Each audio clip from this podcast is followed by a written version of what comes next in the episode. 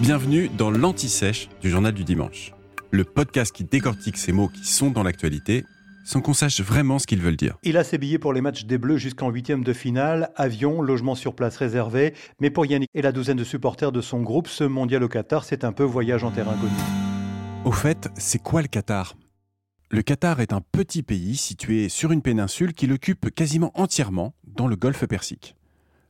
Parce que le territoire est à peine plus grand que la Gironde, le plus vaste département français de métropole, et parce qu'il n'y a même pas 3 millions d'habitants.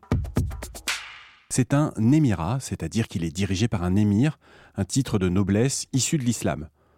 En résumé, c'est une sorte de monarchie absolue. Le pouvoir est détenu par une seule personne et il le transmet à ses descendants comme s'il lui appartenait.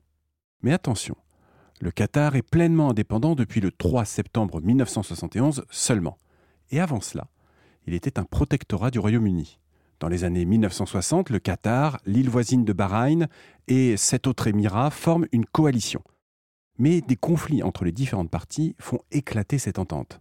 Le Qatar reste seul et les sept autres émirats forment les Émirats arabes unis, avec en son sein les Émirats d'Abu Dhabi et de Dubaï. Le Qatar est petit donc, mais c'est un pays très influent pour plusieurs raisons. D'abord, il est riche grâce au pétrole qui représente une grande part de ses revenus, mais surtout grâce au gaz naturel qui amène l'essentiel de ses revenus.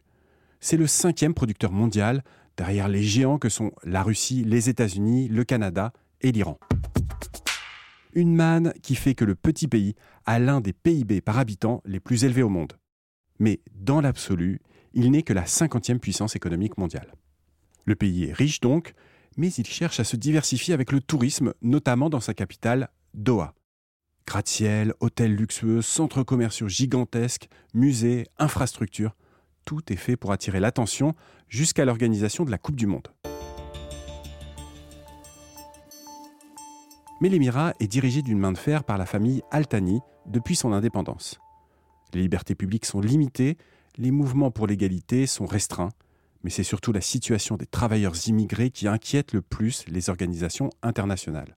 Des situations de maltraitance ressemblant souvent à du travail forcé sont relevées sur les nombreux chantiers de construction à travers le pays. Sur la Coupe du Monde, le quotidien britannique Le Guardian a relevé 6500 morts sur les chantiers. L'Émirat, lui, n'en reconnaît que 37. Venez d'écouter l'Anti-Sèche du Journal du Dimanche, le podcast qui répond à la question que vous n'osiez pas poser.